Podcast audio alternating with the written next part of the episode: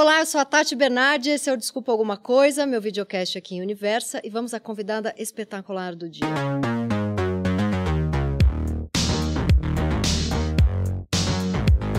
Ela é apresentadora, rainha dos merchants, manda real sobre qualquer assunto, faz pipoca de sorvete e bombom de pizza, pega o diretor do seu programa, que no caso é o seu marido, já comeu barata e já ensinou a pegar pintinho. Isso aí a gente vai ter que começar falando disso. Ela é a rainha das tardes da Bandeirantes, Kátia Fonseca. Oh, obrigada, Tati. Antes de mais nada, é uma honra para mim estar aqui, viu? Que legal. E para todo mundo que eu falei, ah, eu vou gravar com a Tati. Ai, manda um beijo, os livros dela são ótimos. Que demais. Ela é encantadora. E isso é muito legal. Você me chama no seu programa também, se faça esse favor. Tá intimada. Então pronto, eu já Não vou. é nem convidada, é intimada. Eu já vou, vou com certeza. Como que é essa história do pintinho? Vamos começar com o pintinho? Então, você sabe que em programa ao vivo tem uma coisa muito doida, né? Você sabe quando começa, o horário começa e a hora que termina. Só.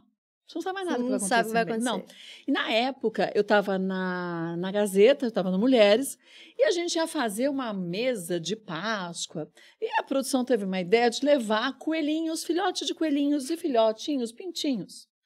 E, cara, não dá certo, bichinho assim, solto no estúdio. Porque monta, e sabe aquelas, tipo uma escada, uma escadinha que a gente colocava artesanato, Uhum. então é um. É um móvelzinho com uma escada que dá pra você pôr muita coisa, não ocupa muito espaço. E a gente tinha isso no estúdio. E aí eles puseram alguns ovos fake de Páscoa, um cestinho com coelhinho, a coisa mais fofa. De longe eles estavam lindos. Porque estava com ar-condicionado, então eles ficam quietinhos, porque tá frio. Quando levou pra cena, a gente, eu estava fazendo uma entrevista com uma atriz, eu não lembro quem era agora. A gente estava sentada no sofá e eles entraram com aquela bancadinha e colocaram assim, como se fosse aqui, ó, no canto do cenário. Eu bati o olho e falei, "Ih, vai, Vai dar, dar mal. ruim." Vai começar a esquentar, vai ver o que vai acontecer. Dito e feito. Começou a esquentar, os coelhinhos pularam, os pintinhos pularam. a produção conseguiu pegar alguns, mas tinha um que ele ficou num canto, assim, 20 centímetros para aparecer no ar, sabe? Onde a gente estava no set, sentada, conversando. Quando eu olho, o bichinho vai e volta. E o povo corria no estúdio, não conseguia pegar ele. Aí eu falei para a convidada, ai, dá licença, só um minutinho que eu vou, eu vou ensinar para eles como se pega um pintinho. Cara, ridículo. Mas aquelas coisas que você fala, você nem filtra, você só fala. Aí eu levantei e falei, é assim que se pega um pintinho. Eu disfarcei, pulei, catei ele e falei, assim. É assim, vocês aprenderam como pega um pintinho. E aí o negócio ficou viralizado. Virou. Virou, virou meme. E faz uns bons anos. E na época tinha o CQC. E aí a gente foi pro CQC e tudo mais, que era ótimo, porque era a única divulgação que a Ah, gente era tinha. o CQC da, dos melhores memes da, Da semana. Band, é. Então era ótimo, de mico. Eu falava, minha filha, divulgando pra mim já tava ótimo. Ah, é muito boa É essa muito bom. história. E aí pegou a história do pintinho. A Kátia te ensina a pegar o pintinho. Ainda você pegou e falou, é assim. É assim que pega o pintinho. Não, eu adorei que o Pintinho roubou a cena, porque a gente não Roubou. lembra nem o nome da convidada. Não, sabe nem quem foi no programa, só sabe que tinha um pintinho eu lá. vou te falar uma coisa, Tati, eu sou péssima de nome. Ah, eu sou igualzinho. Ah, você é assim? Sou. Ah, então ainda bem que não vamos Piorou, errado sozinhas. piorou muito depois de duas Covids e uma maternidade. Mas eu sou completamente. Eu, eu, eu, te- eu tô que nem. Quando eu era criança, eu tirava sarro, porque meu avô ele tentava conversar e ele ficava. Aquele filme do. Ah, que tem aquela sou cena assim, é. com aquele ator, nada completava. e eu, quando era criança, ficava assim pro meu avô. Aquele filme do, daquela cena do. E eu tô igualzinha. Eu também tenho esse problema. Mas você sabe que eu cheguei a conversar até com um médico e ele disse que tudo bem, a pandemia Sim. virou a gente do avesso. Mas fora isso, hoje a gente tem uma, uma enxurrada de informações Pois é, muita coisa. que ocupam a cabeça da gente. Então, o que parece não ser tão necessário, a gente exclui. Mas eu estou excluindo coisa demais já. Já estou até me preocupando. Eu tenho uma mulher que eu conheço, mãe de uma amiga minha. Hum. Ela, ela começou a ficar assim, ela é avó de uma amiga minha. Ela Hum. tem 89 anos. Nossa. E ela começou a ficar assim com, sei lá, uns 85, que, né, eu Nossa, comecei com, eu ótimo, hein? comecei com 40. E ela foi fazer Kumon. Comum aquele curso? É, que é de matemática. Sei, tá? sei. Ela foi falar, o médico falou pra ela fazer Kumon que ela ia melhorar. Com 85 Então, ela falou. que a gente vai ter que fazer comum? Eu adorei que ela com 85 pensou, tô meio esquecidinha, preciso melhorar. Aí ela foi fazer Kumon e agora aos 89 ela diz que lembra tudo. Eu com 40 já comecei a Ah, esquecer. então eu já devia ter feito comum A há gente uns vai ter 30 que- atrás. vai Eu tenho ter- 54. Vamos ter que entrar nesse Kumon. Mas não acho que é isso. A gente lota a cabeça da Lota. gente com muita coisa. Muita coisa. E a gente quer controlar tudo. Então, a gente saiu da Band, tá bom, vamos chegar lá em 20 minutos. Então, você vai calculando o tempo, você vai calculando se o semáforo vai estar aberto, que ele abre e fecha em dois minutos. Eu sou aquela pessoa assim, abriu, hein? Abriu. Você é assim também? Você é sou. agitadinha? Eu sou aquariana, agitada, É. impaciente. A pessoa meio desligada perto de você, ela sofre um pouco? Você fica dando Mole, pula... gente mole. Gente mole. Gente Vamos, vamos. mole me irrita. Aquela pessoa que demora seis horas encarando uma alface no, no Não, faço self-service do hotel. Vamos, é Tipo, só vamos, uma aí alface, amigo. É. É, só um. Tem muito que não pensar, tem- não- né? Você não vai discutir física quântica com a alface. É pegar ele e talvez comer. É o No máximo. meu caso, eu nem pego. É, não, eu pulo. Em, É. em filinha, eu, eu sou a escrota que pula, porque eu falo, não dá. A pessoa tá 10 minutos pra escolher entre É. um quiabo e um nabo. Mas isso não faz bem pra gente, não, porque a gente. ah, Eu acho que falta pra gente. Eu digo que a maior parte das mulheres, não pra gente generalizar. A gente tem aquele fresquinho dentro da gente que os homens têm. Eles vão pra caixa vazia. Uhum. A nossa caixa é lotada de tanta coisa que não dá tempo de esvaziar, ela já tá enchendo de novo. Você dorme bem? Eu durmo bem, eu capoto, se eu encostar aqui e ficar quieta, em cinco minutos eu durmo. Em Porque, casa. porque você tá sempre meio cansada, né? É, mas eu acordo de madrugada muitas vezes. Essa noite eu acordei duas e meia, Rodrigo acordou duas e meia. A gente foi dormir quatro e pouco. Mas aí, seis horas a gente Mas você acorda e conversa com ele? Não pode. Então, mas assim, eu não conversei. Eu fui fazer xixi e voltei. Aí ele levantou e foi fazer xixi. Aí ele falou pra mim: Você tá acordada? Eu falei: Aham. Ele falou: Eu também. Eu falei: Ah, vou tomar um comprimido, porque aí depois, daqui meia hora, a gente toma café. E a gente já conversou. Aí como não pode conversar. Ligamos a TV, começamos a assistir um filme de Natal, que é maravilhoso, que é sonífero, e a gente cochilou.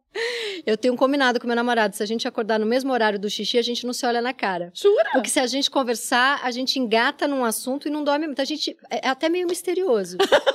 Porque a gente não se, parece que a gente tá meio bravo um com o outro. A gente, sabe, cada um vai ali num banheiro, não se olha na cara. tipo, não sei quem é esse cara dormindo aqui do meu lado. Porque se a gente falar, e aí perdeu o sono, engata num, e aí amanhã e ontem. Mas aí vocês dormem? Daí a gente capota depois do xixi. Ah, então eu não consigo capotar. eu não consigo. Tem, tem dia que eu consigo, mas quando eu, eu acordo, e é muito louco isso, você falou que minha mente não para, e não para mesmo. Eu, às vezes, abro os olhos ouvindo uma música mental. E eu fico o dia inteiro com aquela música na cabeça. Então, eu vou pro banheiro, já tô assim, aí eu deito, eu tô assim, eu falo, não pensa na música, daqui a pouco tô. Mas que música? Qualquer música, alguma Qualquer coisa. música. Escutou pra fazer exercício. Às vezes eu não escuto em lugar Sua nenhum. cabeça não para. eu Não sou muito para. parecida com você. É chato, né? É chato, mas. Ai, a gente faz coisa, né? E a gente se A diverte gente, com a é gente muito mesmo. fazedora, não é? É, eu tenho é aflição. verdade. Você tem aflição do sonhador que não monetiza? Essa era uma pergunta. Era, É. era a pergunta tipo 29, mas a gente tá tão ansiosa aqui que eu já cheguei O nela. sonhador que não monetiza, eu não sei se eu monetizo tudo que eu sonho também. Ah, você sabe? monetizou bastante, hein? Não, mas tem, mas tem muita coisa que eu vou sonhando e depois substituindo. Não, mas sabe aquela pessoa que é o sonhador eterno, que tem um monte de coisa que quer fazer na vida e é sempre um projeto que tá há 16 anos e que nunca entrou um centavo pro projeto? É, eu tenho uns assim. Você tem uns projetos assim? Eu tenho uns assim, mas não são assim que eu queria. É engraçado. Eu tenho projetos a curto, médio e longo prazo. Os que são a longo prazo é aquele que eu fico, bom, eu quero fazer isso um dia. Eu não sei como, não sei com que, nem de que forma, mas eu quero fazer. Uhum. Então ele continua ali, acesinho, e eu não tenho pressa. É como se eu deixasse ele quentinho do lado, Sei. esperando a oportunidade certa. Mas isso não me deixa ansiosa. Me deixa ansiosa o curto e médio prazo. O eu quero curto- que o médio se torne curto, Não, entendeu? o, o- o sonho de curto prazo tem sempre alguém que eu tô infernizando. Tem a resposta? Porque eu já te liguei ontem, hoje já É. era pra ter a resposta. Eu, eu sou o inferninho do curto prazo. Eu não falo e aí, eu falo assim, oi, como você tá? E a pessoa, que inferno, lá vem ela Lá de vem novo. ela cobrar. Então, mas enquanto você sonha curto, médio e longo prazo, tem outras coisas que você tá fazendo. Ah, sempre, A né? pessoa que me incomoda é o que para a vida pra sonhar um negócio e não, não fez nada. Ah, mas eu acho que esse tipo de pessoa é aquele tipo de pessoa que, na verdade, finge que sonha e Finge que, que quer, quer. executar, porque senão não quer, concordo. É.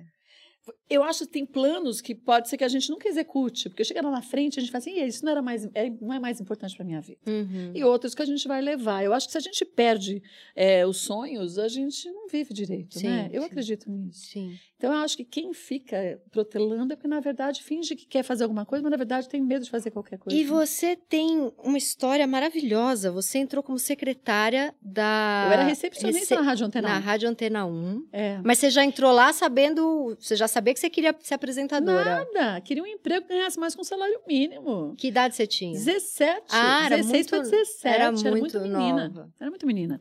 E, e essa história de eu entrar na Rádio Antena 1 foi muito engraçada, porque eu estava na casa da minha mãe, uma adolescente, e eu ouvi uma parente nossa, uma prima de segundo grau, que estava reclamando da filha, que tinha, que ficou sabendo que tinha uma vaga na Rádio Antena 1, e a menina não foi. Uma prima minha não foi.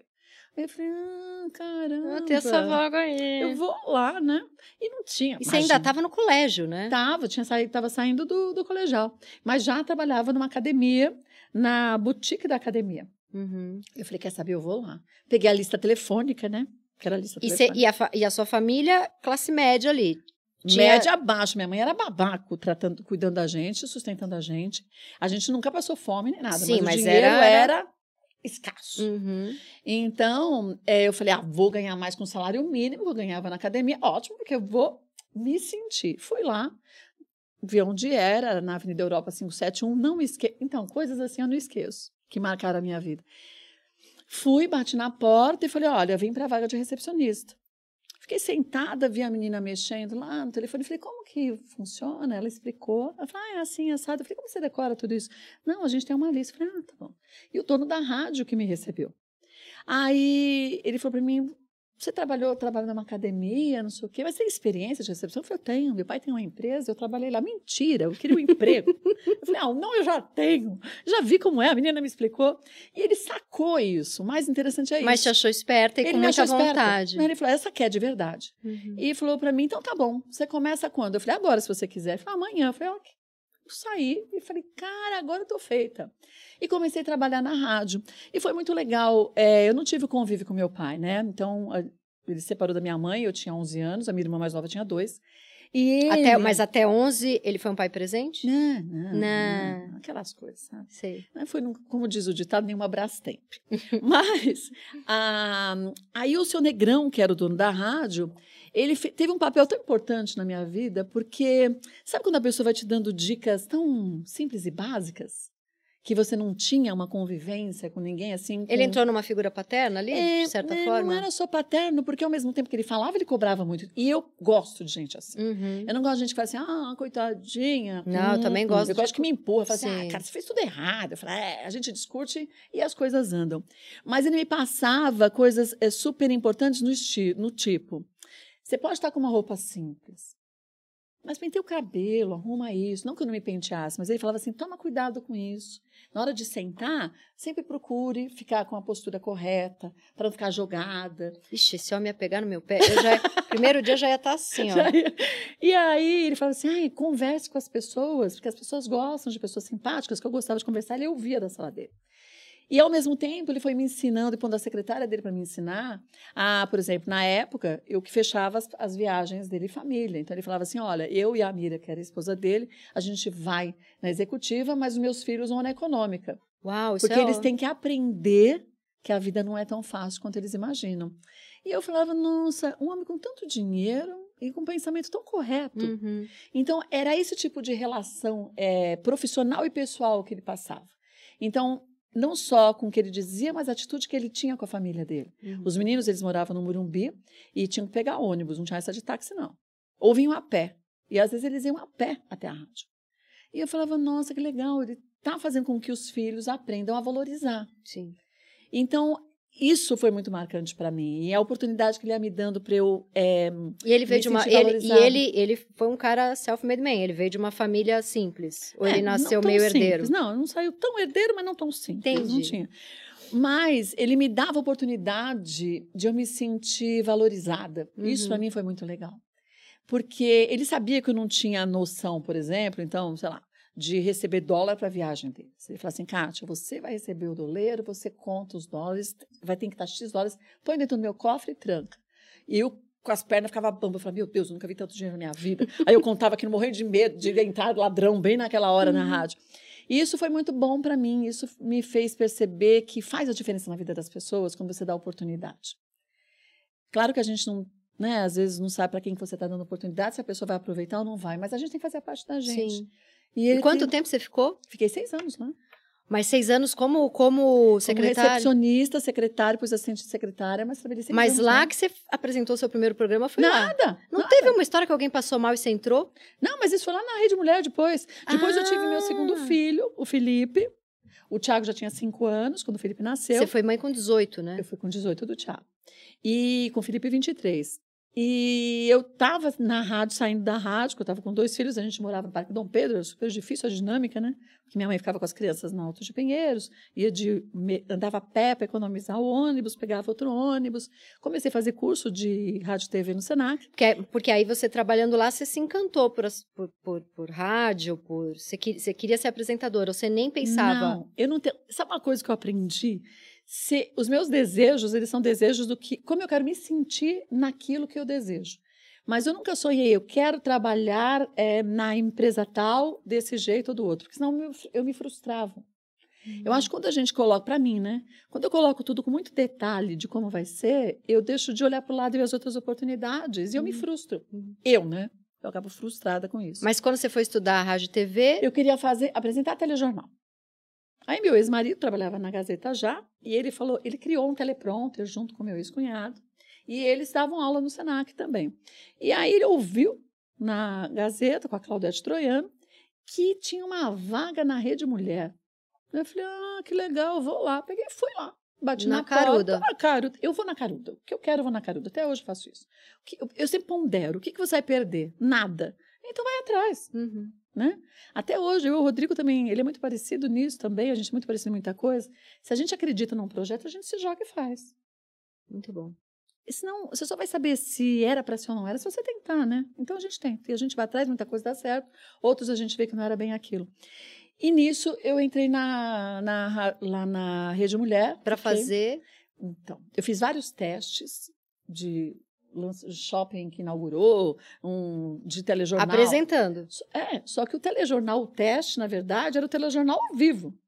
E se você vê a coisa mais ridícula, eu dou uma notícia tenebrosa rindo. Rindo. Eu tava tão feliz que eu tava lá. Gente, Ai, que ridículo, sem noção. Então, é muito doido isso, que eu não tinha ideia do que estava acontecendo.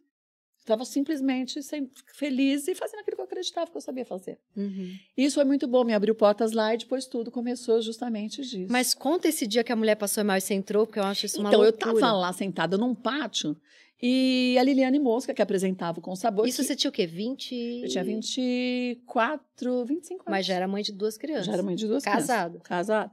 E aí eu estava sentada lá, porque o seu Valdemar, que era o diretor artístico, falava assim: ah, Anjinho, aparece aqui de vez em quando. Aí a gente vê, uma hora que você vem, vai ter uma vaga. Aí eu ia cada dia num- da semana num dia, porque eu falei, bom, é bom ele não saiba o dia que eu venho, senão vai, mandar dizer que não tá. E nesse dia eu estava sentada no pátio e a menina teve um piti, apresentava o programa, saiu e falou: Ah, não vou mais trabalhar aqui. E ele olhou e falou: Anjinho, é sua vez. Eu falei: Nossa, mas apresentar programa de culinária? Eu gosto de cozinhar, eu adoro. Ele falou: Vai, entra que a vaga é essa. Eu entrei. E para mim foi ótimo. E era uma vaga ou era um dia que você ia cobrir? Não, era uma Era uma vaga. vaga. Era uma vaga. Você estava ali sentada fazendo o quê? Nada. esperando para ele me atender para ver se tinha mais alguma coisa que eu pudesse fazer. Entendi. E aí casou, calhou as coisas de Nossa, que acontecerem. sensacional. Então, eu acho que tem isso. Quando a gente deseja muito uma coisa, tem que tomar cuidado com o que a gente deseja, porque acontece. Acontece. E às vezes você tá no lugar certo, na hora certa. E para mim isso. E aí foi, ali Foi. que começou. Dali começou tudo e até hoje foi assim. E aí, mas aí você sacou que você amava fazer isso. Eu, então, eu não imaginava. É, sabe que eu acho que também por ser muito nova, né? Eu achava que aquilo que eu gostava de fazer, eu gostava de cozinhar, de artesanato, de conversa com médico e tudo mais. Depois o programa foi ampliando, virou no universo feminino, então tinha médicos e tudo mais, bate-papo, perfil. Mas eu não imaginava que eu me daria bem nisso. Uhum. Porque eu tinha tão treinado para fazer, por isso que eu falei, de você ter tudo tão planejadinho, que se você não abre, eu tinha planejado ser apresentador de telejornal. Imagina, eu ia E que a bom que você teve esse olhar. Que bom. É, que a gente se permite, né? um olhar mais amplo e não É, aquele foco fechadinho, o- né? é, obcecado. E, e por que, que você acha que você tem um público masculino tão alto? Porque eu tava vendo uma entrevista sua, você falando que é 20, 25%, é alto, né? Na Band é 50% agora. 50% homem? É, mas olha que doido. A gente pega de um público masculino, que é o do Neto. Uhum. E a gente entrega o programa pro Datena, que também a maior parte é público masculino. Uhum. Então, quando a gente entrou na Band primeiro ano, foi difícil. Porque a gente tinha que entender esse público e entender o que o público da Band queria nesse horário. E não é só o, em, o que ele quer em relação ao conteúdo, mas o tempo de você falar, a, a cadência de você falar. É tão complexo, as pessoas acham que é só chegar e fazer. Uhum. Não imaginam que você também tem que ficar atento para ver o que o convidado vai, não vai, o que não Sim. rende, o que rende. As pessoas acham que é tudo muito livre. E a gente levou um ano para a gente conhecer o público da Band. A gente falou, bom, a gente não adianta trazer a mulher, a gente tem que manter esse público masculino. E de que jeito? Então, o Rodrigo faz, até hoje, quando a gente entra no ar, ele fala, bom, hoje o público está tranquilo, hoje o público está difícil. E aí é laçar mesmo, é você bota uma notícia, que a gente começa com notícia, que tem a ver mais com o público masculino, e você vai modificando, modificando, o público feminino vai chegando e você vai Porque, agregando. porque é manter e agregar, né? Não é, É. só agregar e não é só não, manter. não é só trazer o feminino, você tem que manter esse E masculino. essa, esse olhar, ele, é, ele, ele tem uma pessoa estratégica ali ou é você e o diretor? Ou tem uma pessoa estratégica A de... estratégica é É ele, a pessoa estratégica é, é o diretor. é porque, É porque o estratégico que eu digo é tem uma pessoa de, de que tem esse olhar matemático para o que funciona. Não, é o é diretor. na hora. Uhum. E, e é meio que um jogo mesmo, tipo um joystick. Naquele dia você vai vendo, começa com uma notícia, essa não funcionou tão bem, vamos para outra. Essa não funcionou, então vamos Porque tentar ele tem uma tela ali vendo a audiência. minuto a minuto. Ah, minuto a caramba, minuto. Rodrigo. Cadê Rodrigo? Ele tá lá no escurinho, um minuto a minuto. Então, para ele é desgastante. Para mim, a melhor época, hora do dia é quando eu tô no ar. Porque se você Porque tivesse a ninguém me manda notícia ruim, é, meu, meu celular não pode ficar vendo, então eu tô lá só, só curtindo. só dançando a música. Ele vai Sim. jogando a música e a gente vai dançando. E é uma delícia junto. trabalhar com ele? Então, a gente conhece há 20, 24 anos. Nossa, vocês se conhecem há todo tempo? Quando eu fui para a Record, ele trabalhava com a Ana Maria Braga, no programa da noite da Ana Maria Braga. Depois, o pai dele, o Atílio, foi dirigir o Note a Note. Depois, ele dirigiu o Note a Note. Hum. Aí, eu saí da, da Record, fui para a Gazeta. Depois de uns anos, em 2013, ele foi para a Gazeta. E aí, eu estava separando, ele separando. E a gente acabou trabalhando juntos. E aí, aquela história de você dividir, eh, dificuldade de separação e tudo mais. Vai ficando íntimo. Então. E Ai. a gente não se dava bem, não, viu? Era um terror na Record. Ah, gente- é? Os dois têm gênio muito forte. Aquariano com ariano já viu, né? Hum. Então. A cara dela foi assim, hum, tipo, oh meu Deus. Então, foi muito legal, porque a gente também se permitiu numa relação. Eu vim de casamento de mais de 25 anos, eu não queria relação nenhuma. Você tinha acabado, né? Tinha acabado de me separar fazia pouco tempo. Mas E segura as tempo- intimidades que a gente tem um quadro só pra isso. Ah, fechou. Tem fechou. mais coisa aqui de trabalho que eu quero saber antes. Pode falar. Porque eu tô doida pra saber dessa relação, mas tem aqui Hum. o momento que Uhum. a gente vai tirar tudo de você. Eu queria entender, acho que muito importante pra mim, que sou aqui uma carente, necessitada de merchan. Ah. Cadê? Tem nenhuma marca? Nada. Ah. Como é que eu trago? Me ensina essa, essa... Quero merchan. É verdade que você já fez 24 merchans num, num programa? 27 a gente 20 fazia na Gazeta. 27. Um programa de quatro horas, Quatro né? horas. 27 merchans. Mas era merchan que não acabava mais. E tinha cliente que entrava três vezes no mesmo dia. Porque em Nossa. quatro horas o público muda bastante também. Uhum. Então o cliente fazia três entradas. Você já negou só. algum merchan?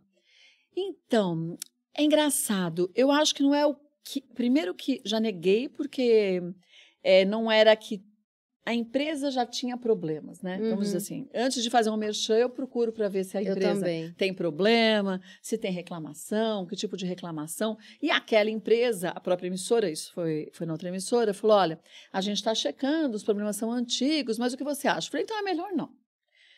Porque para que você vai entrar num risco? Claro, pra quê? E em toda emissora que eu trabalhei, eles sempre me deram liberdade. Ó, se você não quiser fazer determinado produto ou determinada linha, você fala. Uhum. E eu aprendi que não é o que que a gente faz, é o que que você vai vender, é como você vai vender. Eu posso achar essa caneta ótima, mas se eu não tiver nenhuma qualidade da caneta, como que eu vou vender? Como eu vou acreditar na caneta? Uhum. E como que eu não acreditando vou passar que as pessoas têm necessidade E, tem a, e, a, e a sua cara dando a credibilidade É, também. Mas aí você tem que acreditar no produto. Então, eu compraria o produto e muitas vezes eu compro os produtos, recebo em casa para ver se a entrega é direito, se funciona bem, se não funciona bem. Aí eu vi também você falando numa entrevista que você vendeu, porque é muito sonho do brasileiro que começa a ganhar dinheiro. Você, você tinha uma casa na praia e um sítio, você vendeu os dois. Vendi tudo. Por quê? Pra poder ter liberdade de viajar. É, ter liberdade de fazer na minha vida o que eu quiser. Porque te prendia, você tinha que sempre ir pra esses lugares. Então, se você analisar friamente, o sonho da gente, é, pra mim, pelo menos um dos meus era isso, era ter uma casa na praia. Nossa, eu sempre penso, a hora que eu ganhar um Ah, dinheiro, eu então. vou ter um lugarzinho na praia e um lugarzinho no mato. É, foi o que eu pensei. Aí, eu tinha a casa na praia, os meninos pequenos, e a gente ia todo final de semana. Mas aí você tem algo que é seu e você gasta com aquilo, você fala, bom, tem o quê? E eu detesto tem o quê? Uhum. E não é que ninguém te impõe, você mesma se impõe. Então eu falava, tem o quê? Então a gente ia final de semana pra praia. Eu sempre quis um sítio, eu adoro. Também É gosto plantar. de. E eu gosto de pegar enxada, sabe aquelas coisas? De podar as mexerica. Esse final de semana eu tava podando uma jabuticabeira que eu tenho no prédio, no apartamento. E aí falei, "Ih, deu cochonilha, aí compro um, um curso de cochonilha, como matar cochonilha de um jeito natural. E comprei o sítio. Fiquei com ele 15 anos. E aí eu gosto de cavalo, a gente tinha uns pangarezinhos para andar. E eu gosto de lida mesmo. Então a gente acordava, eu e minha sobrinha, a gente ia lá para as baias, limpava a baia. Tudo bem, para muita gente é péssimo. Tirava cocô de cavalo, trocava lá, o- punha feno, trocava depois as madeirinhas para fazer uma Isso vem de legal. onde? Quando você era criança, você tinha sítio? Nada. De onde que será que Sei vem lá, isso? não faço ideia. Deve Ai, ser a pessoa trabalhou a semana inteira, acorda sábado, vou limpar bosta, que delícia. Era isso, Ai, seis da manhã, vou pôr aqui o despertador pra limpar a bosta. Eu acordo seis da manhã, não preciso de despertador. Pior que você acertou. Animadona pra limpar um cocô. Maravilhosa. E aí eu acho muito mágico isso, porque você cria uma, uma ligação tão forte. Bicho é muito puro, né? Muito, é muito gostoso. Então eles sabiam a hora que abrir a baia e eles ficavam chutando a porta. Tipo, e aí, tu tá atrasada? é, E cinco da tarde, punha eles de volta e eu batia na baia eles vinham tudo correndo. Eu sempre amei isso. Só que eu comecei a ver que também, da casa da praia, eu transformei no apartamento na praia. E o sítio. Que aí eu tinha dois lugares para ficar presa. O apartamento na praia e o sítio. Quando eu estava no lugar, eu estava no outro. E eu não conhecia mais nada. não viajava. Nada. Quando eu me separei, eu falei, bom, antes de me separar, eu comecei a pensar. O que, que eu não faço na minha vida e que eu gostaria de fazer? Onde eu acho que eu peco nisso? Sabe, de você querer ter vivências. Para mim não importa, vai, um anel, um sapato. Importa se eu vivenciei aquilo, se eu fui para um Uhum. lugar que eu curti, que eu guardo memórias. E eu falei, o que, que eu fiz até hoje? Foram poucos lugares que eu fui. Fui para Fernando de Noronha 13 vezes, mas a mesma coisa. Outros lugares, para onde eu fui? Comecei a viajar mais, mas mesmo assim não era. Acho que eu, sabe quando você fala, vou virar a chave, vou virar a chave completa. Uhum. Quando eu me separei, eu fiquei com um sítio e com um apartamento na praia. Vendi o sítio, vendi o apartamento na praia, falei, agora não quero mais nada disso.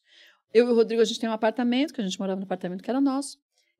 Também a gente está morando de aluguel e eu vou vender o apartamento. até esse vendeu? Eu quero Você tá- vendeu tudo, mulher. tudo. Eu quero estar livre para fazer o que eu quiser fazer e o que ele quiser fazer a partir de agora. E seus filhos já não moram mais com você? Já, 35 e 30 anos. já moram sozinhos há Já muito tempo. são casados. Ah, Então- você curtiu enquanto eles eram pequenos. É, eu acho que enquanto eles são pequenos, você precisa de uma estrutura menos caótica nesse sentido de Sim, fazer. Vamos e, fazer e só a lugar quer. levar eles pra curtir natureza, É. curtir praia. Então era importante isso. Mas depois eles cresceram, eu falei, então, agora eu quero fazer o que der na telha. Muito então, bom. final de semana, a gente vira e fala assim: ah, vamos para Monte Verde? Vamos, gente, vamos ver se tem uma pousada lá que tem vaga. A gente vai. E aí vocês viajam pra caramba, fim de semana. A gente viaja pra caramba, ou a gente fica em casa e caminha pela rua, que a gente adora caminhar. Junta uns amigos, se ele faz pizza, o Rodrigo faz pizza, faz churrasco. E a gente junta uns amigos no apartamento, porque esse apartamento a gente pegou um apartamento com uma área. Ele fica vendo a audiência do churrasco também? Não Tá, fica, não. acho que tem mais mulher do que homem, precisa trazer um Menina. assunto bom aqui pro churrasco. Não, mas ele não desliga. Ele tá assistindo televisão e ele tá, deixa eu ver como tá o Ibope. Tá acompanhando de todo mundo, não tem jeito. Maravilhoso. E não tem muita foto, não tem muita Ah. foto, não tem nenhuma foto dos seus filhos, né? Não tem. E aí, dá- coloca teu nome no Google, a segunda coisa é quem são os filhos, né? As pessoas são muito curiosas pra saber. Mas você sabe que até. Nem eles pequenos, você nunca, nunca expôs, né? Pequenos eu até exponho, mas é, eu tenho um limite que eu gosto de, de chegar. Porque eu escolhi essa profissão, mas meus filhos não escolheram Sim. essa profissão. E eles são mais discretos também. Eles são completamente. Se você olhar na rua, você nunca vai achar que são meus filhos. Então, não sei porque, né, fisi- fisicamente são meio parecidos, mas são estilos muito diferentes. E eu O acho que, que eles fazem? Um é psicólogo. o Felipe, que é o mais novo, é psicólogo, e o Thiago fez cinema, o mais velho. Legal. É, mas, ao mesmo tempo, eu percebi isso quando o Thiago tinha uns 11 anos. Até então, ele gostava de ir na Rede Mulher, eles iam comigo, queriam aparecer e tudo mais. Dia das Crianças. Depois, mesmo quando via alguém falar comigo, eles se retiravam um pouco. Até um dia que o Felipe, o mais novo, falou assim: Ah, eu não quero que você fique mais me mostrando toda hora. Eu falei, ah, esse é o Felipe. Eu falei, ah, tudo bem. Ele falou, eu não quero, eu não quero que as pessoas me conheçam. Eu quero poder fazer o que eu quiser, Ah, sensacional. sem ser, sem ser o, o seu filho, filho. de alguém. É. E eu fui, de início, você fica meio chocada, né? Você fala, nossa, mas por que isso? Depois eu comecei a ver que isso era importante para eles. Então, mesmo no colégio, as pessoas sabiam que eles eram meus filhos, mas eles não falavam, ah, eu sou filho da Cátia Fonseca. Uhum. E quando eu fui para a Record, a exposição foi muito maior. E aí eles se fecharam mais ainda nesse sentido. Por favor, não mostre minha foto nem nada na TV, porque eu não quero. E isso eu levei de regra. Então, mesmo a minha enteada, a Luana, hoje tem 21 anos. Mas quando eu comecei a namorar com o Rodrigo, ela tinha 9 para 10. E a gente falava, Lua, a gente vai filmar aqui alguma coisa. Você quer aparecer? Ah, eu quero. Até hoje a gente faz isso. Lua, você quer aparecer? Se eu não quiser, você fala, não, tia, eu já não tô afim. Então tá bom. Tem que respeitar. Tem que respeitar total. Porque essa é a profissão que a gente escolheu. E eles não escolheram. E você tem um pouco de aflição desse monte de influencer que eh, os filhos já é tudo influenciadorzinho, pequenininho, junto com as mães? Eu não tenho, eu não tenho aflição, mas eu, eu não sei. É, esse, é uma, esse é um outro ponto importante. Eu não sei se eu estava errado ou se eles estão errados, ou se ninguém está errado e ninguém está certo. Porque a gente faz aquilo que a gente acha que é legal que a gente está fazendo, né? Protegendo de acordo com o que eles vão escolhendo. Mas tem muito influencer que é bebezinho e está mostrando, tudo bem, mas quando crescer, a criança vai querer ser mostrada? Eu tenho um pouco né? de aflição quando isso vira a profissão da mãe. Se a mãe tem uma profissão É. e de vez em quando o filho aparece, Tudo bem. mas tem mãe que vive de promover eh, o filho como Ah, influencer. não, aí eu não acho legal. Será que a criança não Se a mãe tem o, o é. trabalho dela, que é ser uma comunicadora, sim. e de, e de- de repente, de vez em quando, aparece a criança ali e até ganha Mas não um fazer um dinheiro. perfil para a criança? Não, tem mãe que vive porque a criança é, sei lá, é a mãe vive do perfil da criança. Mas se a gente É lembrar... a criança que tem perfil, não é a mãe. Não era mais ou menos como as mães A que mãe que levava filhas as modelo. comercial? É, É. é. A criança, você via, estava lá jogada, assim, só querendo brincar e tinha que ficar esperando para fazer teste. Eu, acho que tudo tem que ter um limite. Ah. E não é porque é filho da gente que a gente tem direito de dominar, né? Total. Então eu não, nunca compactuei com É, isso, também não. não acho legal. Então por não. isso que eu não mostro eles até hoje. Pergunta estranha. É verdade que você não quer nem ter velório nem enterro? Não quero. Por quê? Quer lembrar de mim? Lembra quando eu tô viva. Depois que eu estiver morta, vai lá fazer o quê? Chorar? Não vai ter velório. Não, eu vou doar todos os órgãos. E, e o resto. Você já botou isso em papel? Não, todo mundo já sabe. Pelo amor de Deus, minha família. Eu falei assim: se vocês não fizerem isso, eu venho puxar o pé de vocês. Vai doar todos os órgãos e o que sobrar, manda para a USP. Porque, engraçado, eu não sabia disso, soube há uns anos atrás, que a faculdade de medicina tem dificuldade de, de ter corpos Uhum. para serem estudados. Eu falei, então, leva o meu. Pronto. Aí teve uma amiga minha que falou assim: nossa, mas aí a pessoa fala assim: ai, a Kátia tira selfie. Eu falei, deixa eu tirar, já tô morta mesmo. Que diferença vai fazer? Sensacional. Não quero velório, não quero chororô, não quero música, não quero nada. Nada. Não, me Nem- encontre em vida. Em morte não vai adiantar fazer o que lá? Então não vai ter nem cremação, Nada. nem enterrar. Nada. Que Kátia foi. Foi. Kátia foi. Tá em outro lugar já. Foi. É, já foi. Maravilhosa. O que, que você vai querer pra você? Já pensou? Eu vou querer que pare o país. eu vou O carro de querer- bombeiro. Eu quero velório no carro de bombeiro. Senhoras em casa chorando. É isso que eu quero. Quero, É, não. quero hum, comoção. Vamos pro maravilhoso quadro. Eu quero deixar bem claro que eu não falo sobre isso, Tati. Tem algum assunto sobre o qual você não fala? Não tem nenhum. Nada. Então não, vamos... porque eu escolho o que eu vou falar, né? Dentro do assunto. Olha que esperta. A gente já falou um pouco sobre o seu pai. Uhum. Tem uma história do seu pai que você contou numa entrevista que a É. sua mãe encontrou com ele a amante Uhum. no ginecologista. Verdade. Como que é essa história? Minha mãe estava indo para o ginecologista, eles já estavam meio estremecidinhos, mas não tinham separado. Minha mãe foi para o ginecologista com a minha avó. E sabe aquelas coisas que parece que tem que acontecer? Com tanta hora, tanto dia, tinha que encontrar no mesmo dia. E ela chegou no, no ginecologista, desceu do ônibus, ela é minha avó. Quando ela olha, tá meu pai de mão dada com uma outra mulher, que era a secretária dele. Nossa. Ele tinha uma empresa de aço, então... Na qual você não trabalhou como recepcionista, Né, nem nada, eu secretária. era muito criança. e ele eh, já tinha um caso com ela. E minha mãe soube naquela hora. Naquela hora, quando ela viu, ela nem Naquela hora. desconfiava. Não desconfiava nada. Gente, acha? Nossa, que dor.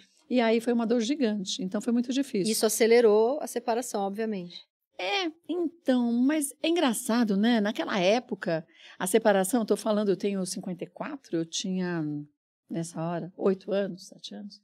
Era muito diferente. A mulher, por mais que a gente. E tem muito preconceito hoje, claro. minha tem. mãe tentou separar do meu pai. Ela, quando ela ia, o juiz falava. Mas a, a minha mãe falava: por, por que, que a senhora quer separar? Minha mãe falava: porque eu não amo mais ele. Aí o juiz falava: mas a senhora não apanha. É? A senhora não tá passando fome, vai ficar casada. Isso Então. há 35 anos atrás. 40. Que eu não, tinha é nem, 5. e não era nem tanto tempo atrás, se você Não é, ver, não, é. era. É surreal pensar. É, Ela e- só conseguiu separar a hora que ela pegou uma juíza mulher. Então. E minha mãe, por isso, pelo preconceito todo que tinha na época, ela se separou fisicamente, mas não se separou de papel passado. Quando eu fiz 18 anos e que eu entrei, estava na rádio, eu falei para ela, olha, o dinheiro que eu vou ganhar, eu vou dar todinho para a gente eh, viver melhor. E eu pegava, recebi, punha o dinheiro inteiro. Mas a senhora vai ter que separar do papai porque eu não vou ficar trabalhando para bancar ele, não. Porque nesse meio tempo, ele perdeu a empresa que ele tinha, deu falência, a gente foi morar de favor na casa da minha tia, irmã do meu pai. Minha mãe fazia unha, fazia salgadinho para sustentar a gente. Depois ela alugou uma casa. Ela foi trabalhar de babá. E era das sete da manhã às oito, nove, dez da noite. Não tinha hora. Ela chegava, fazia almoço para a gente. A gente cuidava da casa e tudo mais. Eu falei, então para mim Você tinha tem- que olhar seus irmãos? Você- Olhava. Você tem dois irmãos. Eu tenho três. Três. E você é mais velha? Aham. Então você é A adolescente. rédea era curta. mas- é, eu tinha aqui 14 anos. E cuidava deles. Cuidava. E, e- mas era, era diferente do que é hoje para os adolescentes também, né? Uhum. Era normal cada um ter a sua obrigação dentro de casa. Hoje em dia, ah, os adolescentes acabam sendo muito mais. Você mimou seus filhos parte. muito mais do que você foi mimada. Não, Não, eles também Não. foram criados. eles cozinham, lavam, passam. Os dois é, deu problema na casa, deu um vazamento, eles sobem no telhado e arrumam. Eu sempre fiz isso. Eu, eu tenho compulsão por, por. Eu tenho uma caixa que é um container com ferramenta. Ai, eu eu queria tanto ser casada com você. Ai, eu fiz tudo errado na minha vida. Que mulher Eu é adoro essa, uma gente? ferramenta. Gente, ela, ela limpa cocô às seis da manhã, ela tem caixa de ferramenta, ela ensinou os filhos a cozinhar. Porque eu achava que era importante.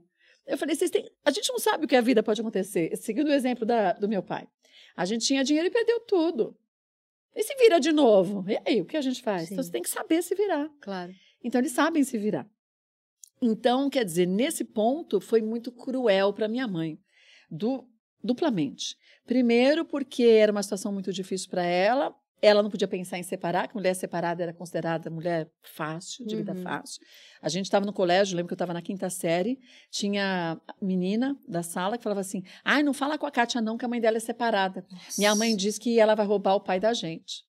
A minha mãe, ela passava por Era isso. Quando ela ia isso. em festa, eu pequenininha, eu lembro da minha mãe, eu criança, eu lembro da minha mãe falando que nas festas de, de criança de 5, 6 anos, que ela me levava, Uhum. das amiguinhas da minha classe, ficavam as outras esposas olhando porque ela chegava sozinha. É. E ela podia querer o marido. Roubar o marido da outra. Cara, é muito cruel. Hoje existe é, um preconceito muito grande também em relação a, a- a mulheres que resolvem ter um filho sem pai, né? Ainda casado. tem, Ainda tem. Ainda Há tem. mulheres que se separam, mulheres que decidem não ter filhos. Existe muito preconceito. Uhum. Mas se a gente falar disso 40 anos atrás, tem melhorado a passos pequenos.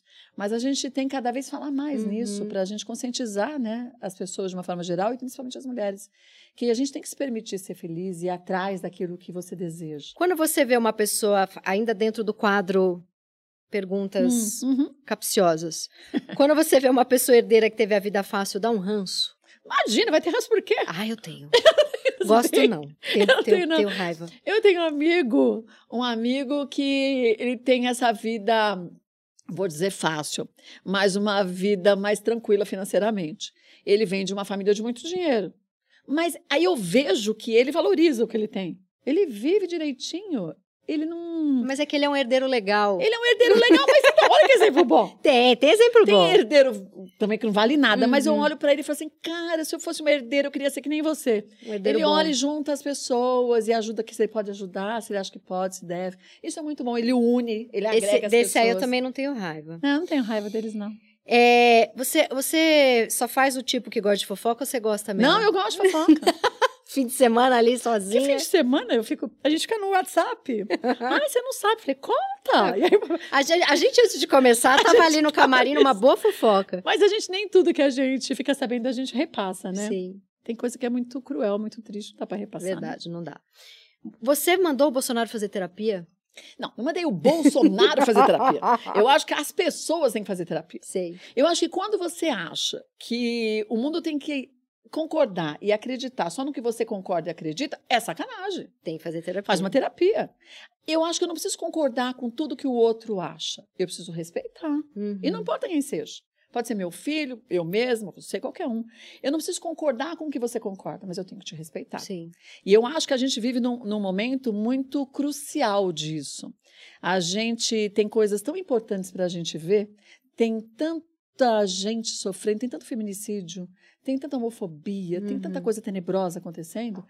Então, vamos olhar para a humanidade de um outro jeito? Sim. Vamos fazer uma terapiazinha para ver por que, que a gente. Eu faço terapia. Por que, que a gente, às vezes, joga as frustrações da gente nos outros? Falta Total. isso, pra, não para ele só, para muita gente. Muita terapia para muita é gente. verdade, eu acho. Vamos, para, vamos agora para o maravilhoso quadro Discovery Channel. Ah, que legal! Que vamos falar do quê? De Xana. é isso. fiz, que você é, super, é superativa. E a pergunta é se tem paciência para pessoa lerda. Não, tem. tenho, não, já está não, não. respondido. Eu não tenho paciência, ponto. Para pessoa lerda, menos ainda. Já é mais A complexo isso. paciência. É. Já fiz a segunda pergunta, que é a de quem sonha muito não monetiza, ela já respondeu. E aí eu vi você falando em algumas entrevistas que você passou quatro ou cinco anos separando. Como é que é passar quatro ou cinco anos separando? Sabe quando você vai tentando ver se tem alguma coisa que você pode fazer para o casamento continuar dando certo? Hum, sei bem. Ou será que ele não deu certo? E de quando que ele não deu certo? Ou deu certo, mas agora eu também mudei. Então eu fiquei num, num processo de três anos e meio, quatro anos, falando, bom, vamos tentar, né? Porque a gente acha que o outro fez tudo errado também, mas a, gente, a questão é que a gente vai mudando ao, longo dos anos. E durou bastante, né? Durou bastante e deu Uma- certo aquele Deu tempo. certo aquele tempo. Mas eu não sou de desistir das coisas facilmente, não. Se eu encasqueto com um negócio, eu vou tentar várias vezes, até que eu falei, é, realmente, isso aqui não vai dar certo. Uhum. Eu não sou de desistir. Com casamento foi assim. Então eu tentei ver onde que eu podia estar errando, a minha falta de paciência e outras coisas. E aí eu fui testando, até que eu vi que não ia ter jeito. Sabe quando você pega Anchieta e o outro pega Dutra? Sim. Não existia Rodonel naquela época. Então não vai existir, como você se une mais. E eu falei, bom, não tem saída, tá bom, mas como vou fazer isso? Os meus filhos eram adolescentes. Então, nesse processo todo, eu falei, é melhor eu esperar um pouco, porque adolescente é uma caixinha de surpresas, né? Então, eu falei assim, ah, para quem já esperou tanto tempo, né? Mais um ano e meio para mudar alguma não tô coisa. afim de passar por essa encrenca Não. tão sozinha. É, então eu esperei. E aí, foi numa quarta-feira, eu abri os olhos e falei, ah, é hoje. De manhã, acordou, Acordei. acordou seis da manhã, limpou uma bosta e falou, é hoje. É, não limpei a bosta porque eu Não não, tinha tava na aqui, não fazenda, tava lá no não sítio, tava né? no não, não sítio. tava no sítio. Mas eu acordei e falei, é hoje. Fiz a minha malinha e falei, ó, reunião familiar hoje, sete horas com os meninos, oito horas com ele. E falei, olha, não tem mais jeito. E ele?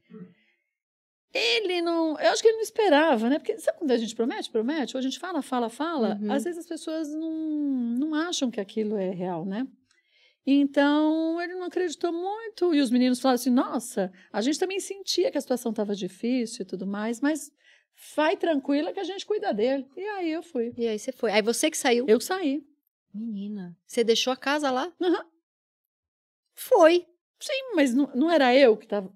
Eu quis fazer isso. Fui para minha Mas mãe. a casa não era sua? Era nossa, mas depois na partida é tudo divide. não faz diferença de quem é entendi. quem E fica. você foi pra sua mãe? Fui para minha mãe, porque eu- como eu acordei e falei, é hoje, eu não tinha planejado nada. Aí foi para minha mãe, mas a minha mãe estava num luto, até porque ela vivencia, volta a história dela. Então Hum. separou e tudo mais. Falei, mas mãe, eu tô super bem. Fiquei dez dias e falei, ah, vou para um flat. E fui para um flat. Que aí daí tua mãe começou a falar muito também na tua orelha ali. É, ela falou, chorava. Eu falei, "Ih, o luto é seu, mãe, eu vou. Ixi, Aí eu fui pro Fica flat. aí no seu luto da É, minha fui pro separação. flat, e foi muito bom.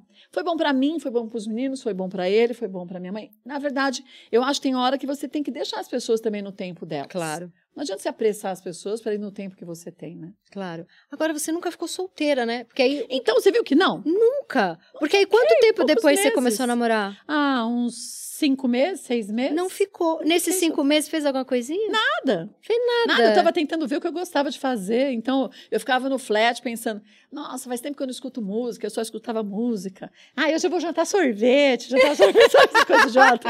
É porque você casou com 17 anos. então, 17. Engravidou com 18. 17 para 18. Aí eu ia no cinema sozinha, sabe essas Devia coisas? ter alguém falando, ela está vivendo uma adolescência tardia, já já ela volta pra você. Nada, eu nem sei o que as pessoas falavam, que eu não me importava É mesmo. isso aí. Porque eu aproveitei e ceifei todo mundo que eu queria ceifar. Então foi importante. Mara... Ah, é? Junto Ah, com a separação, você tudo. arrancou um... Tinha que ser um corte só. Tinha uns amigos ali vencidos Tinha também. tudo vencido. E aí na terapia ele falou assim: bom, você tem que saber o Gente, que ela vendeu o sítio, vendeu casa na praia, separou, cortou uns amigos. É, o sítio e a casa na praia eu vendi depois da separação. Ah, foi Foi na minha depois. partilha. Boa.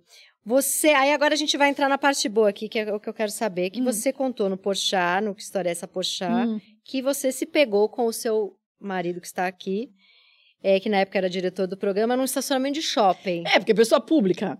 Você não pode ir pro flat porque tem gente lá que vai te conhecer. Você E a gente não tava namorando ainda. Sabe quando você percebe que Mas você já rolava, você nem tinha beijado ainda. Nada. Beijar foi um dia antes disso. Sabe quando você tá vendo que você tá gostando da pessoa e você fala, ai, cara. Puta, acabei de separar de disso." um casamento de 164 anos. Aí já você vou. fala, "Ah, eu não tava afim disso. Aí e ele devia estar na mesma, no mesmo pensamento. também ficou casado um tempão. Também ficou casado um tempão.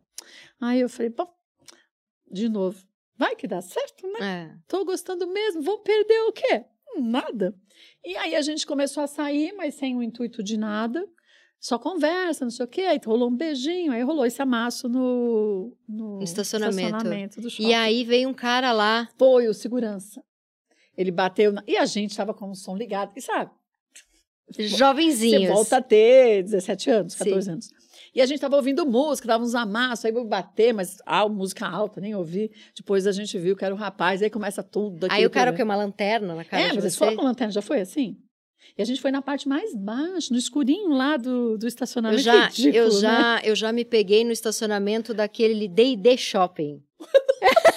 Aquilo é grande, hein? lá no andar mais baixo Mas te lá. pegaram? Não me pegaram, mas eu falava, meu Deus do céu, o que que eu tô aqui no D&D Shopping? não, e foi, foi e, e não é que não foi escurinho não, era tipo meio-dia eu no D&D? Shopping, era um cara do trabalho também, porque ali tem aquela marginal cheia de Sim, sim. prédios empresariais. Tem. E eu trabalhava em agência de publicidade, eu- e aí era um cara também que a gente se paquerava, mas ninguém podia saber porque era meu chefe. Tamo junto aqui. E Não, mas a- ele não era o. Ele foi o diretor do... quando ele tava no Mulheres. Foi aí que a gente começou a namorar, mas antes ficou um tempão separado. Por isso Não, que eu eu... achava que não tinha nada a ver, entendeu? não, mas eu sei, mas quando vocês se pegaram, ele já ah, era sim, o já diretor. era. Era, É. era. Não é chefe, é o diretor do Não, programa. não, mas não, mas não deixa de ser um chefe. Mas quando ficou aquela lacuna de muitos anos, então Sim. você não não era mais aquela pessoa que você conheceu, como eu também não era mais a pessoa que ele conheceu. Entendi. Então foi melhor, Foi melhor. foi melhor. E aí o cara veio lá e, e ele te reconheceu. Não, aí o Rodrigo saiu do carro, eu falei, cara, vou ter que ficar aqui, né? Vou sair do carro. Aí o Rodrigo saiu, não sei o quê, eu falei, "Putz, vou ter que passar pra frente. Saí do lado de cá e falou, dona Kátia, minha mãe é sua avó. Eu falei, lascou-se. Puta que pariu. Lascou-se. Porque eu acho que a coisa mais é, absurda é quando a pessoa. Tudo bem, é legal ser reconhecido, mas numa situação dessa. É. A gente tava vestido, a gente não tava sem roupa. Mas tá tudo torto. Não é que né? tinha um mamilo de Não, fora. tinha uma menina de fora. Não tinha nada disso. Mas é constrangedora mesmo, porque não tinha nada a ver com o que eu já tinha feito na vida. Sim. E aí ele, nossa, minha mãe é sua fã, não sei o Deixa eu tirar a foto da senhora, pá. Tirou foto. Tirou foto, ser assim, tirou né? foto, não sei Se o quê. assim, tirando E aí, de- foto. tirou foto, falou, conversou. Falei, pô, não sabe? Não, sei. você fica tranquilo. Gente, mas discreta. que empata foda Não, esse segurança. Mas não sabe o que aconteceu depois? Aí, não ficou o rádio ligado? Então, quando a gente foi sair, ele pegou a motinha e saiu. Quando a gente foi sair e foi ligar o carro, acabou a bateria. Aí a gente teve que chamar o Gilson para fazer uma ligação rápida. É, não vamos falar chupeta, não. vamos pular, vamos pular. Foi ridículo. Porque aí a gente, Gelson, aí ele voltou, tipo, a gente faz o chupeta aí no carro, não sei o quê. Meu Foi, Deus. olha, foi surreal. Mas, é, mas aí é por isso que também dá certo. É, quando começa assim, esquisito, engraçado. Eu não sei se é isso. Eu acho, é, pode ser isso. Mas eu acho, de novo, se você pensar hoje, eu deveria fazer, você vai dizer que não. Então você não vai fazer quase nada. Não, você Concorda. super deveria fazer. Então, mas Então, se a gente mas isso é um- analisasse friamente, você fala assim, ah, não, e se? Toda frase começa com e se, vai dar mal, não tem jeito. Mas esses, com- esses começos que tem algum perrengue, eu acho. eu o, o meu ex-marido, que eu fiquei 10 anos, a gente começou a namorar, com três semanas de namoro, a gente foi pra uma pousada. Na pousada, a gente comeu um peixe estragado, nós dois. Ai, meu a Deus. gente passou a madrugada inteira, Com diarreia e vomitando. diarreia e vomitando. Ai, e a gente se conhecia há três semanas. Aí no dia seguinte eu mandei uma mensagem pra uma amiga minha. Eu não acredito que eu passei por isso. Vai acabar. Ela falou: não, é com esse que você vai casar. E aí foi, né? E foi, fiquei 10 anos. Porque, Ah, então. porque a gente se vomitou todo ali no terceiro. Você já pegou a pior fase. Peguei, já foi o pior. Mas comigo tinha do. Rodrigo, acho que foi, foi também uma parte que eu já conhecia a família dele, já conhecia a minha, de histórias e tudo mais. A família dele eu conhecia fisicamente. Então você não tem nem mais que fingir nada. Você já sabe os Sim. perrengues de todo mundo. Então, ah, já Muito sabe. bom. É mais fácil, Mais né? fácil. E você ter tido filho com dois, né? Um com 18 e outro com 23. 23. Você sente que conseguiu viver a sua adolescência, juventude Não, ali? eu vivo hoje. Viaja. É, mas eu, eu, se eu voltasse o tempo, eu faria a mesma coisa. É, foi muito difícil, porque imagina, eu com 18 anos, eu estava criando um filho e também não estava nem criada direito ainda, né? Uhum. Porque você está Muito novinho. muito nova. E foi muito importante para mim é, isso também. Eu acho que eu comecei a valorizar a minha mãe. Porque a minha mãe também passou tantos percalços, tantas dificuldades, né? Então eu olhava e falava, o Felipe chorava, o Tiago chorava, eu chorava junto. Falava, cara, eu já fiz de tudo, por que essa criança está chorando? Ué, eu, eu fui mãe com 40 e chorava junto É, também. A gente chorava. nunca tá preparado pra esse É, negócio. então, eu acho que não existe muito isso. Aí você Uhum. fala, ah, o segundo filho é mais fácil. Não é mais fácil, é diferente, porque é outro ser. Uhum. Acho que o mais fácil é porque a gente vai se desencanando um pouco das coisas. Mas eu acho que foi muito importante para mim. Foi difícil. Falar que não foi difícil, eu não, não falo para as pessoas, ah, tenho um filho super cedo. Tenho um filho, se vocês quiserem, se não quiserem, não tenha. Eu acho que é, é, é uma questão bem complicada da gente esperar a hora certa para tudo. Uhum. Mas eu aprendo muito com meus filhos até hoje. E aprendi desde aquele início. E tem um pique de mãe jovem que é bem bom também, né? Ah, mas eu acho que eu tenho esse pique ainda, sabia? Eu tenho mais ou menos. Mas Você quer ter outro filho? Não. Pelo amor de Deus. Mas eu já. A Rita nasceu, eu já estava bem cansada, com muita dor na lombar. Você tem orgulho de pensar que muita dona de casa mais conservadora aceitou melhor, por exemplo, um filho gay por causa do seu programa? Sabe o que eu tenho? Tenho orgulho disso e tenho orgulho também é, de como, quando eu me separei, eu falei abertamente, estava me separando, porque eu estava me separando e tudo mais. Teve muita mulher que mandava nas redes sociais para mim mensagem dizendo: Nossa, eu estou num casamento infeliz e eu não me sentia forte o suficiente de ir atrás da minha felicidade. Uhum. Eu sofro, sofro violência e não tenho essa força. E, ao mesmo tempo, eu, eu me sinto bem, mas eu vejo que isso é, muito, é muita responsabilidade. A gente tem que tomar muito cuidado Tem que que tomar gente muito fala. cuidado. Às vezes você deixa escapulir alguma coisa e isso você não imagina como está afetando as pessoas. É que eu acho que você fala de um jeito tão natural as coisas, não tem exatamente uma bandeira ali que você levanta. é- sai, bem, sai muito natural. que tudo, que é, tudo que é- que é natural não precisa de bandeira. Uhum. Só precisa de bandeira aquilo que você fala. Bom, aqui a gente tem que tomar uma atenção maior, Uhum. porque está tudo errado. Então aí você tem que pegar com um pouco mais de pulso firme. E em relação ao- aos gays também.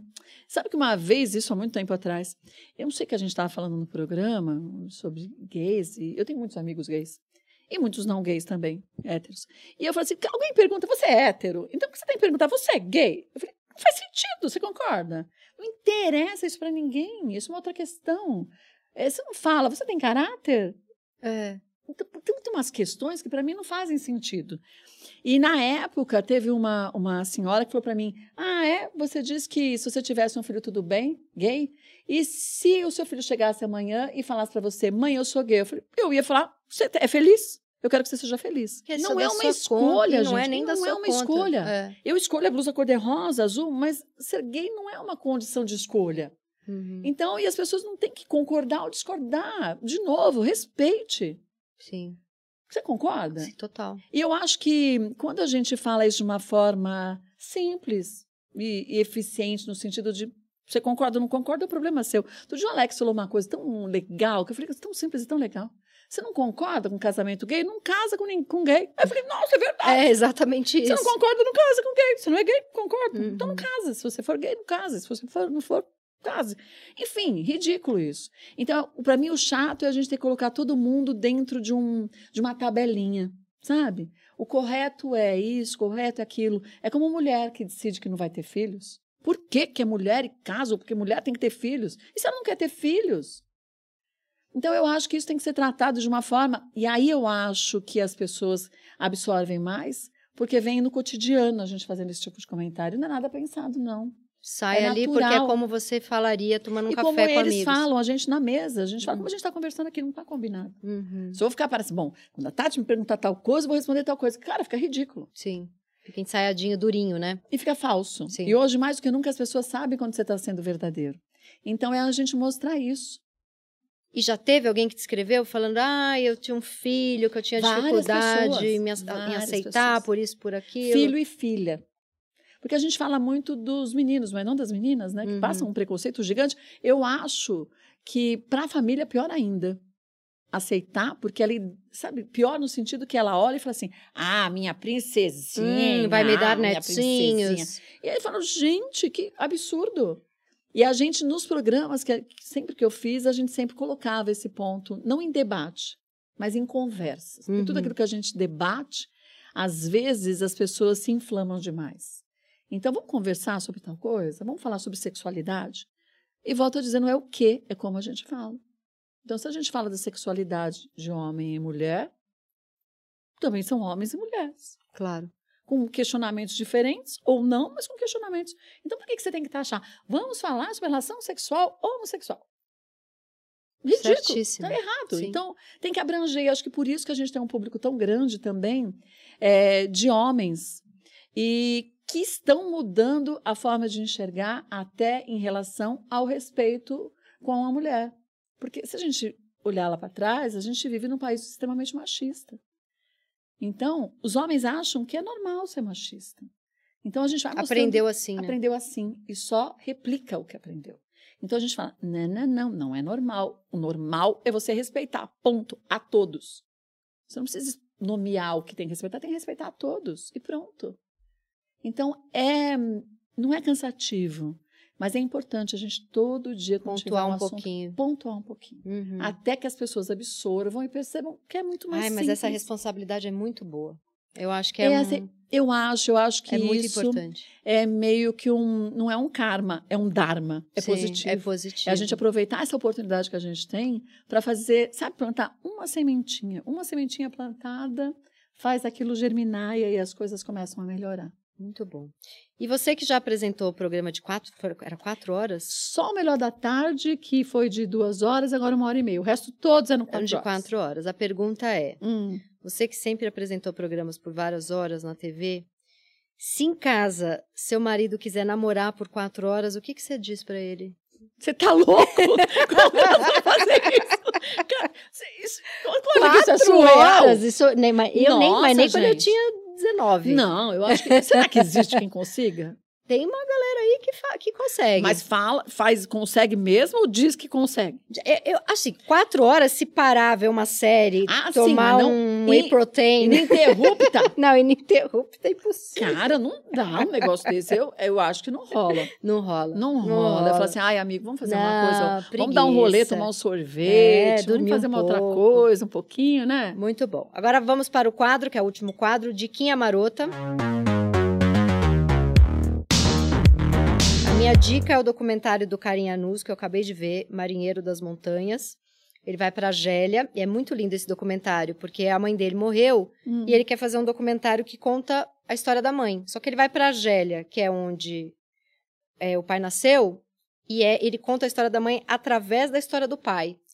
Porque a mãe engravida dele, a mãe conhece o pai, é, acho que na França, ou em Londres, não sei, ou em Paris, ou em Londres, estudando, e o pai fala que vai voltar para buscá-la. E nunca volta. Então, ele cresce com essa mãe falando como teria sido se a gente tivesse ido para Gélia, nós dois. Hum. Então, para contar a história da mãe, ele vai para Gélia, então ele para contar a história da mãe, ele Legal. vai pesquisar a história do pai. É lindo esse documentário, é muito lindo. Então, essa é a minha dica. A sua. Olha, pra variar, eu esqueço o nome. Rô, como é o nome daquela série do hospital que a gente tá assistindo? New o quê? New Amsterdã. New Amsterdã. Então, é uma série é, que se passa num hospital. Mas fala, num hospital? E ela acha legal a série. O que, que é legal nessa série? Porque você começa a ver é, o cotidiano de um hospital, mas com pessoas de verdade. Então, que o médico não é só um médico. O médico, e um determinado médico ali, ele descobre que tem câncer na garganta. E ele acu- acabou de assumir esse hospital, que é gigante, nos Estados Unidos de Nova York. Então, ele sente o pressa- a pressão da responsabilidade, né? De ele modificar o hospital inteiro, porque ele quer transformar esse hospital num hospital muito mais humano. Então, ele quer que seja um hospital que atenda de fato quem precisa, e não Uhum. quem tem dinheiro para pagar e quem não tem fica na rua. Então, ele começa a fazer um trabalho, é, mas da hora que ele chega, ele já vira a chave. Completamente diferente do que vinha sendo feito. Só que ele não olha para o problema dele, que está com câncer de garganta. Então, ele vai vendo é, tudo que ele pode ajudar a modificar. Então, vê uma moradora de rua que ele vê que está doente e fala: Vamos lá no hospital que nós vamos te atender. Mas eu não tenho plano de saúde, eu não tenho dinheiro. Ele falou assim: Mas agora não precisa mais.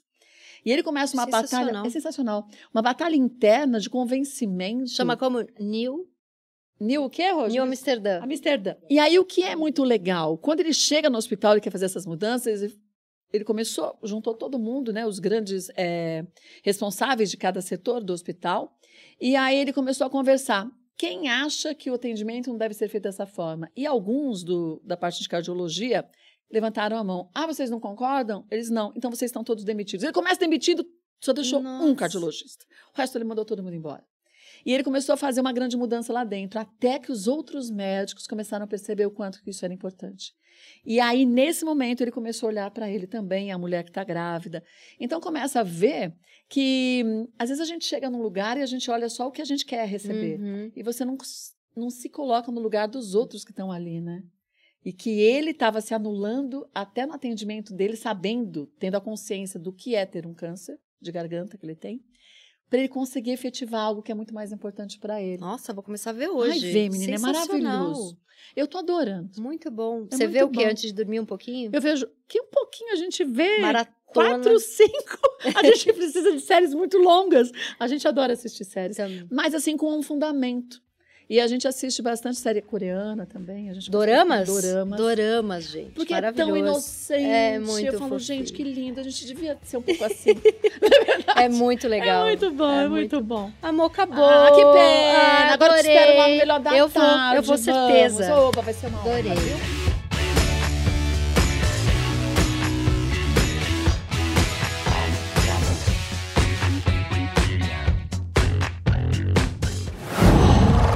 Qual?